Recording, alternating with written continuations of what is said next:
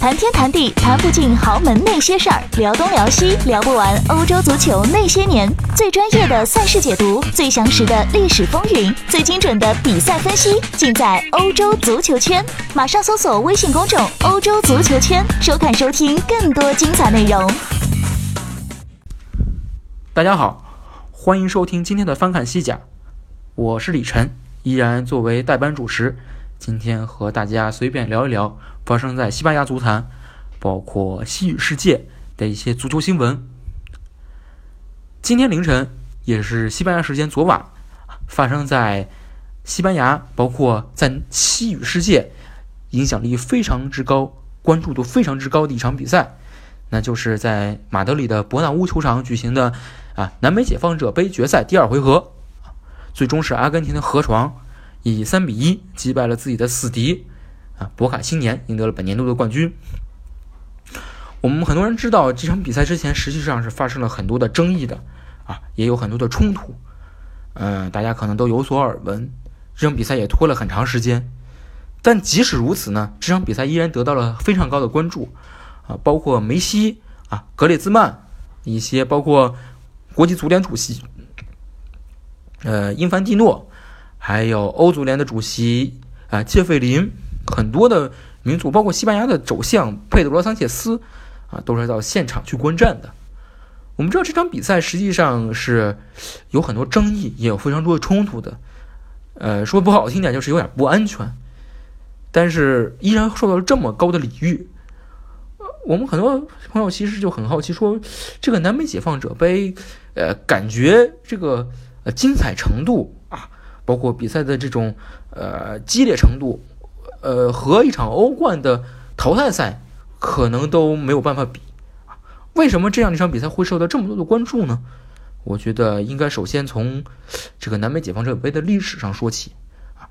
我们知道南美解放者杯实际上是呃有记录以来可能最早的一项国与国之间的俱乐部赛事，当时最早是由乌拉圭足协和阿根廷足球联合会，也到现在阿根廷足球足协的前身啊，联合举办一场比赛。呃，这场比这项赛事当时最最开始是叫做这个拉普塔拉普拉塔河流域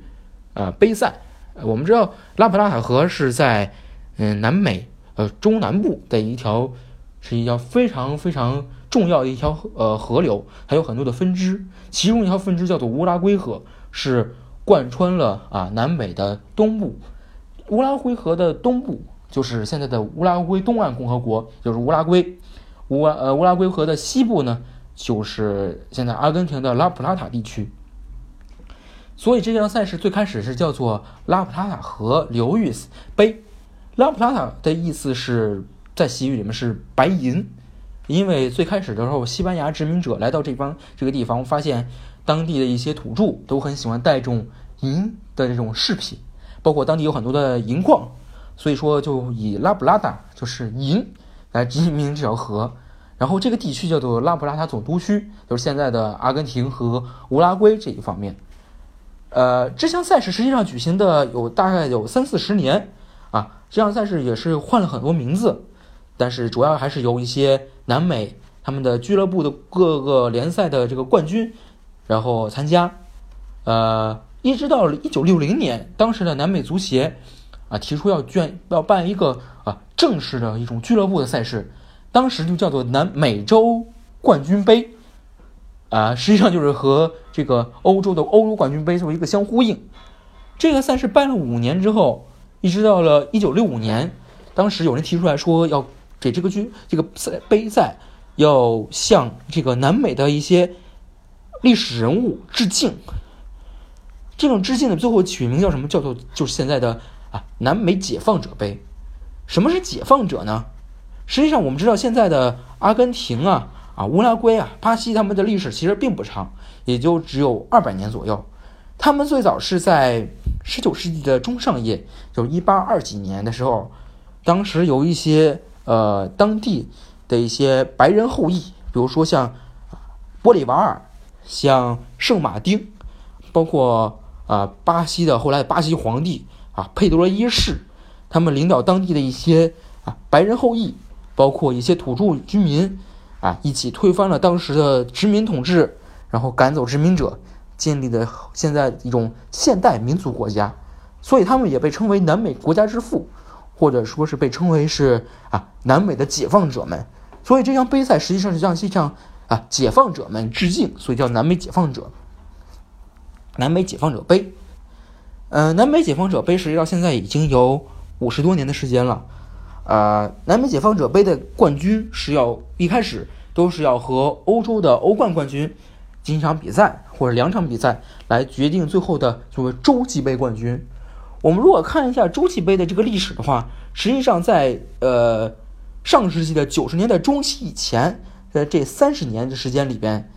呃，南美的球队是占据绝对优势的，啊，也就是三十多年的冠军里面，大多数都是南美球队去夺冠，只有一些比如说皇马啊、国米、拜仁、阿贾克斯啊、因霍温这些球队偶尔啊曾经夺战胜过南美球队，但大部分时候啊都是南美球队。比欧洲球队要占据很大的优势，这个现象直到九十年代末期到现本世纪初期开始出现改变。到近几年的时候，我们现在看到，比如说和现在啊洲际杯的呃这种现在的一种呃继承者呃世俱杯，世俱杯冠军基本上年年都是啊欧冠冠军，大部分时候都是他们来夺冠。南美的冠军可能有偶尔可能有一个机会，但是大部分时候还是欧冠冠军。优势更大，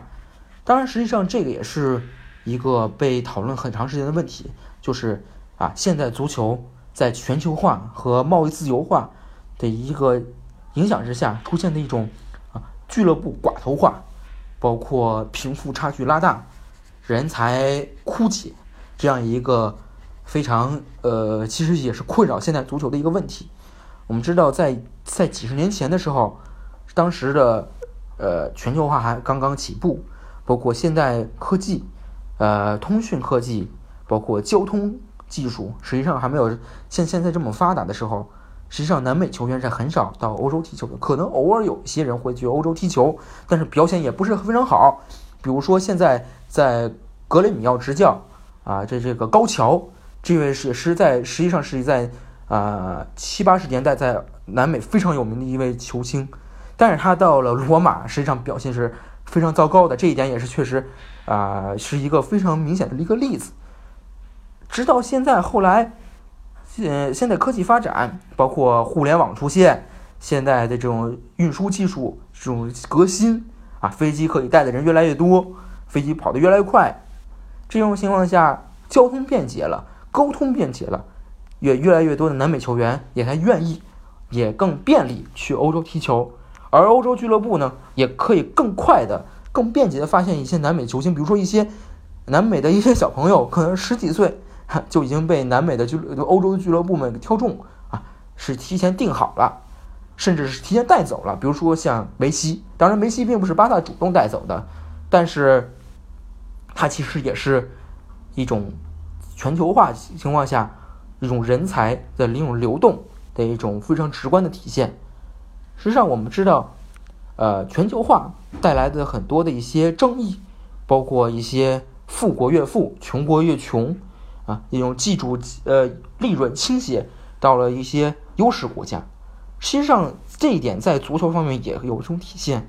我们看到说，现在的南美解放者杯，它的很多球星，要么是一些年纪非常小，还没有准备去欧洲，比如说像河川队内的帕拉西奥斯，啊，像博卡队内的。很有名的这个帕文，这都是非常优秀的球员，非常年轻、非常优秀、天赋非常高的球员。要么就是年纪比较大，已经在欧洲呀，以及或者在一些其他国家踢过，现在回流到南美。比如说博卡队内的特维斯，比如说合唱队内的他们的队长，嗯，庞西奥，这以前在山东鲁能效力的，他们都是从欧洲回流。其实，南美俱乐部在。全球化过程中，他们作为整个足球产业的上游，他们为整个产业提供了一个人才的基础。但是实际上，他们在这个过程中可能收获了一些啊微不足道的利润。但是实际上，他们在整个过程中是一个相对弱势或者相对吃亏的一个呃角色。这也是一种全球化带来的一种呃不平等。我们包括很多时候现在看到一些欧南美俱乐部在和中超在抢人的时候，甚至都已经有些啊力不从心。大家可能觉得这个南美俱乐部有些穷酸啊啊，有一些那种嗯耍流氓啊。但实际上，我们其实有时候想一想，其实他们也是在这个全球化过程中相对弱势的一种角色。不管他们手段如何，他们本身实际上也是一个相比中超、相比中国、相比欧洲，实际上相对是一种弱势的一种角色。我们还是其实必须要承认这一点，这是全球化带给他们的一种伤害啊。包括其实我们也看到这种。今天南美解放者杯之中，看到决赛之中，当时格列兹曼他还穿了一件啊博卡的球衣，是后面印的是博卡的乌拉圭中场南德斯的名字。我们知道格列兹曼是一个非常有名的一个精神乌拉圭人，他是在世界杯决赛上的新闻发布会上，他甚至在披着乌拉圭的国旗，他不是披着法国的国旗啊。这搁在可能搁在我们这里，可能又会被认为说，哎，这个是有些不尊重啊，不尊重国家，不尊重祖国啊。哎，不应该，你应该感谢祖国的培养这种方面，但是实际上在格列兹曼，包括在法国，可能并不，可能觉得并不有特别的，呃，什么意义，或者说特别值得讨论的一地方。其实格列兹曼的这种行为，其实在现代的政治学、社会学上有一个专门的称呼，叫做逆向民族主义，就是说，呃，在一些种族主义者看来，大家注意，是在种族主义者看来，就是。欧洲人、白人是这个啊高贵的，南美人就我们南美人，包括有色的人种啊是相对低贱的，是在种族主义人看来的。而这种放弃自己的欧洲人的身份，愿意去做一个在种族主义者眼中有一些低贱的南美人、有色人种，